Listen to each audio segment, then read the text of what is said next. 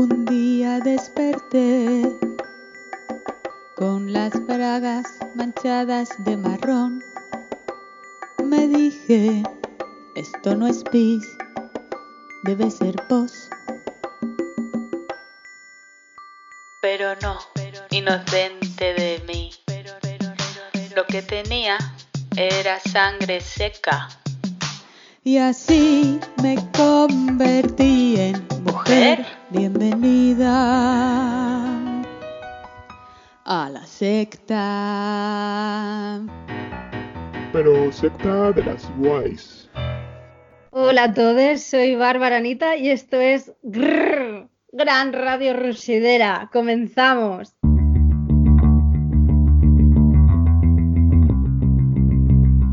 Bienvenidos a este nuestro episodio piloto enmarcado en esta cuarentena fest comunitaria.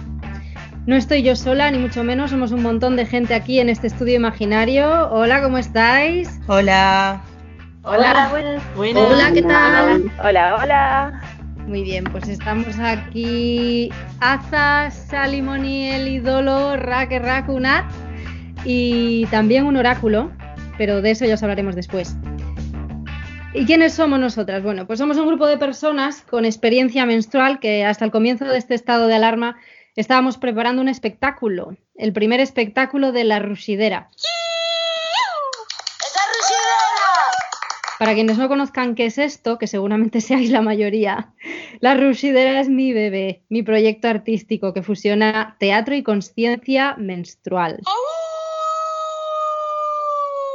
Nos gusta pensar que solamente hemos pausado y que en un futuro no muy lejano podremos retomar los ensayos y finalmente estrenar, pero mientras llega ese momento, nos hemos propuesto compartir con vosotros lo que veníamos cocinando y también lo que nos sigue inquietando, sorprendiendo, indignando y emocionando en forma de podcast.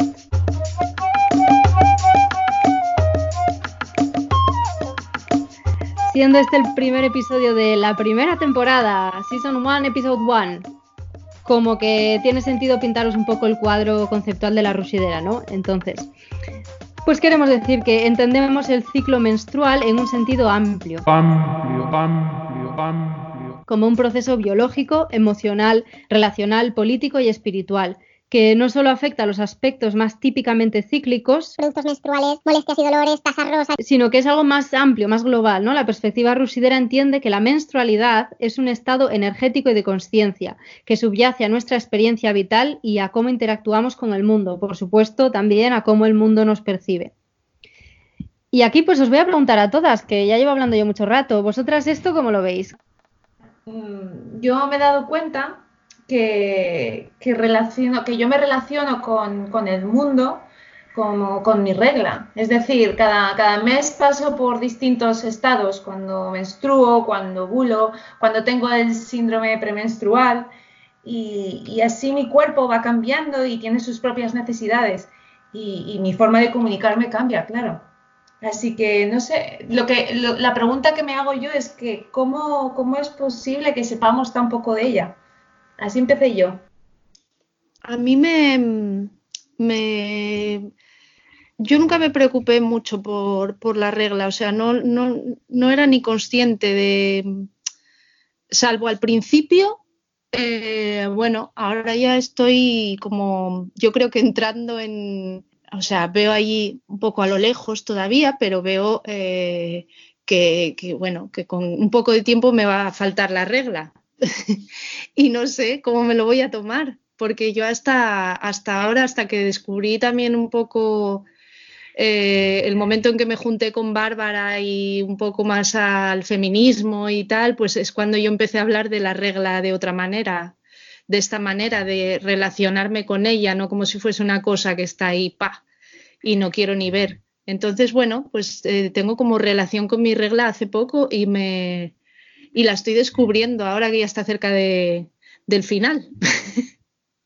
Fíjate que has dicho algo muy guay eh, que yo también estaba pensando cuando estaba pensando el podcast, que es cuánta gente habla habitualmente de este tema en círculos un poco más amplios, ¿no? Como que es algo que a lo mejor hablas con tu mejor amiga o amigo, con tu pareja, con tu, con tu madre, con tu hermana, pero así como de una manera más social, me pregunto qué, qué experiencias hay, ¿no?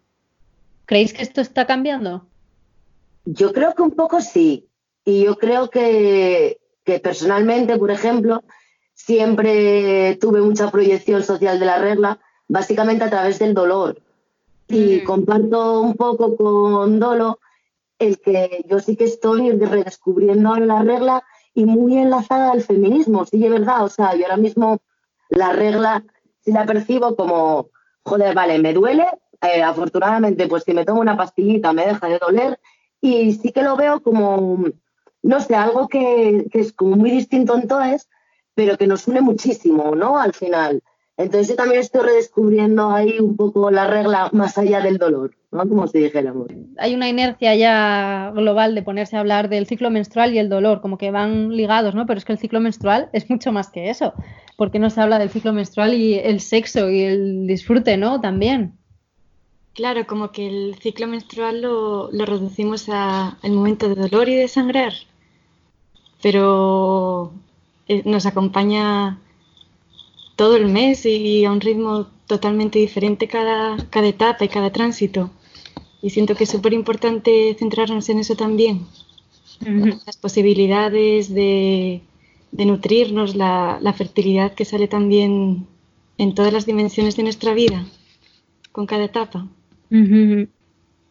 Sí, pensaba el otro día, em, bueno, repensaba el otro día cómo est- esta conceptualización de, la mujer, em, cómo la inestabilidad, o sea, se ha, se ha adjetivado como se nos ha adjetivado como inestables, cuando en realidad esto es una malinterpretación de nuestra realidad cíclica, ¿no? Nuestras los ciclos hormonales, eh, emocionales, relacionales, como que varía a lo largo de un ciclo cada ciclo menstrual y esto ha, generado la etiqueta de inestabilidad y me parece también algo a tener en cuenta cuando hablamos en un sentido más amplio porque esto lleva a que se nos considere a lo mejor menos fiables a la hora de eh, darnos un puesto de responsabilidad, como que está ahí metido ya en, en el tejido social, ¿no? Eh, está conectada esta, este ciclo, este cambio a debilidad y a inestabilidad y luego repercute, pues, por ejemplo, a la hora de dar un cargo en un trabajo. ¿Esto qué os parece?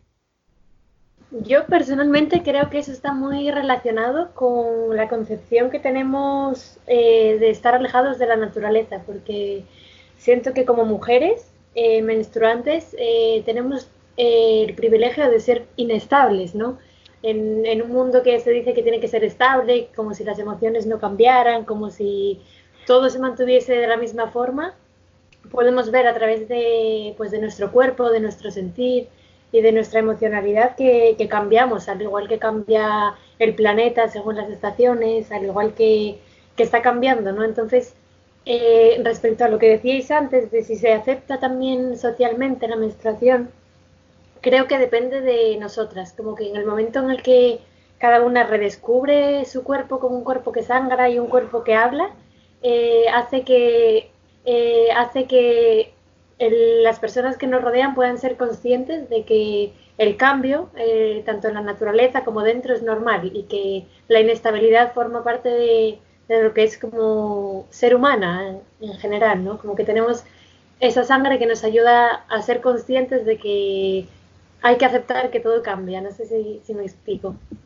Estoy de acuerdo, lo que pasa que hay un concepto respecto a, la regla, eh, mm, como de dolor, de suciedad, como si todo fuese un secreto. Entonces, mm, sí, tenemos que intentar cambiar ese concepto, pero hay mucho trabajo por delante porque eh, esa sensación muchas veces cuando estás en un círculo social y, empiezas a hablar de tu, de tu regla, muchas veces se tacha como de poco importante, como cosas de mujeres, ¿no? Cosas de mujeres, pero con una connotación negativa. Entonces, eh, yo creo que, que- sí, que aquí hay mucho trabajo por parte de, todas y empezar a enfocarlo como, ostras, qué guay, tengo la regla, mira lo que me pasa y sí, estoy, estoy sufriendo ahora mismo, me está doliendo, pero, pero contarlo como parte del proceso mm, de, de- de la mujer, mm, no como algo negativo, no sé si me explico. Sí, estaba pensándolo ya según eh, hablaba Moni y ahora como que has terminado de, subrayármelo tú, que esto en realidad está ligado a la realidad de que no es una cosa, no tenemos un ciclo, sino que somos nuestra realidad cíclica, ¿no? O sea, somos una manifestación de, de nuestra, de nuestro ritmo cíclico. Entonces, es sufrimiento porque es dolor, sí, pero, por ejemplo, mi dolor, eh, a medida que yo me he ido trabajando mi, mi ciclo, mi proceso, el dolor no viene solo dolor y ya está, sino que es un indicador de que algo tengo yo que mirar en mi vida, cambiar mi ritmo de vida o mi dieta o, o, pues la manera de relacionarme porque me provoca tal o cual cosa, ¿no? Como que a mí por lo menos siempre me indica que hay algo que me puedo trabajar y cuando me lo trabajo, mi experiencia menstrual cambia. ¿Esto os pasa?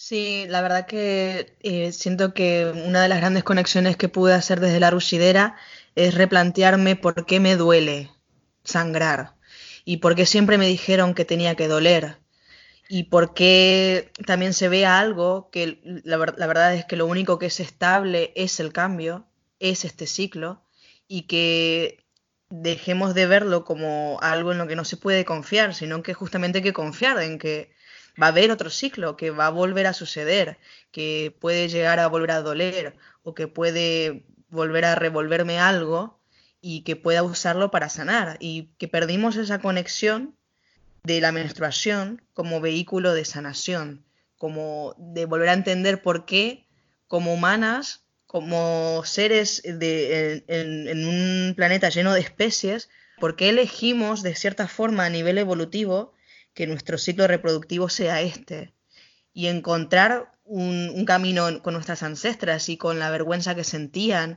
y con tener que esconderse y recuperar esta herramienta de no solo de, saber surfear un mes o mis ciclos o mis emociones o mis sentimientos o mi dolor y que sea una herramienta que me permita crecer, que me permita ser mejor cada vez que sangre. Claro, la menstruación como indicador de salud, que es, ¿no? Eh, salud fisiológica, pero también psicológica. Totalmente. La verdad que también es fisiológico eh, menstruar y la inflamación que sucede es fisiológica. El dolor es parte de, un concepto que, tenemos asegurado, ¿no? Como si siempre nos dijeron que esto ya duele, o que al venirnos por primera vez asumimos un montón de responsabilidades, como que nos transformamos en mujeres. ¿Y, y qué es lo que viene con todo eso? ¿Cuál es el dolor que viene acarreado con darte cuenta de que ya está, ya soy mujer, no, no, no pude eh, discurrirme de esto, ¿no? Fíjate, ya lo has mencionado al principio de todo esto tan guay que has dicho, y es lo de que me han, me han enseñado que tiene que venir con dolor. Y es, estamos aquí a las puertas de un temazo que es la normalización del dolor. Y, cómo al normalizarlo eh, se pierde de vista, por ejemplo, eh, entrando ya en el mundo de la violencia obstétrica. O sea, no quiero abrir ese melón ahora mismo porque nos llevaría un programa de 80 horas o más. Pero como que asumimos que, no hay que encargarse de ello, ¿no? Que eso está ahí y ya está. Y, y qué peligroso es esto. Bueno, chicas, estamos ya entrando en temas que en realidad hemos trabajado y hemos pasado por ellos eh, a lo largo del proceso. Y si os parece, molaría avanzar un poco y hablar de lo que venimos, bueno, de lo que venimos a compartir, además de todo esto, ¿no? Que es el proceso de, teatro aplicado en el que hemos estado inmersas, mmm, donde hemos puesto en común historias vinculadas a la, a la, a la regla, al ciclo menstrual, a la luna. Eh, para, darle una plástica, una poética, una dramaturgia y compartirlo con un público. Y os quiero preguntar, ya también desde un interés mío personal, ¿por dónde conectáis vosotras con el teatro aplicado? O sea, ¿qué significa esto? Porque la gente no siempre lo tiene claro cuando, cuando yo empiezo a hablar de ello. Eh, muy, muy gracioso porque empecé contigo, claro, con el teatro aplicado, con Bárbara. Bueno, me voy a remontar a hace como dos años, que yo estaba en la, en la, librería, en la paisaneta, y me propuso un taller de teatro aplicado sobre menstruación. O sea, me pareció súper loco juntar teatro y menstruación. O sea, a mí me parecía, pues eso, por lo que dije antes, porque yo no estaba, yo no estaba ni muchísimo menos acostumbrada a, a ver mi regla. O sea, era como una cosa que, bueno, pasaba, pero cuanto más se escondiese y más tal, pues mejor. Y también en la Paisaneta Nueva con el proyecto de la Rusidera, que me pareció súper interesante y claro, cómo no me iba a apuntar otra vez a este proyecto si además eso, pues el, el teatro me di cuenta que me, que me liberaba un montón, que me hacía interiorizar mucho en, sobre todo en esto, en la menstruación, y que era un camino para desenvolverme también y quitarme un montón de capas de que necesitaba quitarme y que bueno, que aquí estoy. Qué guay, Dolo, muchas gracias. Venía yo un poco temblando también porque guay, madre, acabo de llegar aquí de otro país, como no sé dónde, qué onda que hay aquí y Y, sí, te estoy eternamente agradecida por eso. Pues a mí se me ocurre así de pronto como que a través del teatro aplicado eh, una comprende que, porque muchas veces viste que vivimos sobre todo en Occidente, con la idea de que el artista es una persona muy cultivada, que tiene mucha técnica, se, lucha mucho la idea de la técnica, ¿no? Y eso hace que también minorías se, no, no, legitimen su, no legitimen su arte como algo válido, ¿no? Porque por no tener ciertas técnicas, por no tener nada. Y lo que siento que, que, y que invito a las personas también a investigar en el mundo del teatro aplicado es sobre todo porque hace, te hace ver que, que tu propia vida, eh, que tu propia experiencia humana es válida para crear arte, que no tienes por qué estar inundada de, una técnica ni de haber estudiado mucho para mostrar y, ser un vehículo de, arte, ¿no? Sobre todo como que en las mujeres se exige mucho eh, la técnica, el que lo hagas perfecto, el que seas de una manera, que, respondas a, a, ciertas estéticas y creo que el teatro aplicado y en relación a cómo lo hemos abordado nosotras rompe con, con todo manera muy potente. O sea, que sientes que te ofrece unas herramientas concretas con las que tú puedes fácilmente desarrollar algo artístico, ¿no? Sí, sí, y sobre todo sin el temor a hacerlo mal. Mm. Estoy de acuerdo. Creo que mm, que lo que ofrece el teatro aplicado son, son ejercicios en los que tú te permites, eh, claro, al final hablas de, ti misma, ¿no? de tu vida y de tu experiencia. Entonces tú lo sacas fuera, no hay fallo, no hay error, como por ejemplo en de las, primeras sesiones fue, eh, tienes que traer... Em, tienes que traer un juego que, bueno, que tú de pequeña jugases eh, mucho, que fuera tu juego favorito.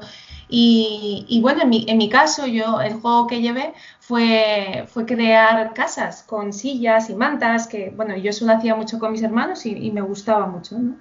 Y, recuerdo eh, cuando nos metimos todas dentro de la casa y estuvimos, eh, bueno, no sé cuánto tiempo sería, 10 minutos, 15, no sé pero me, me, nació una sensación de como estoy otra vez ahí, ¿sabes? Estoy otra vez con mis hermanos, pero, pero con todas estas maravillosas mujeres. Y, fue muy especial. Y de hecho a partir de ahí es cuando, cuando vinieron a mi mente todas estas, eh, eh, estas eh, historias relacionadas con, con, mi madre. Y, y, ahora, bueno, pues tenemos un, un producto, ¿no?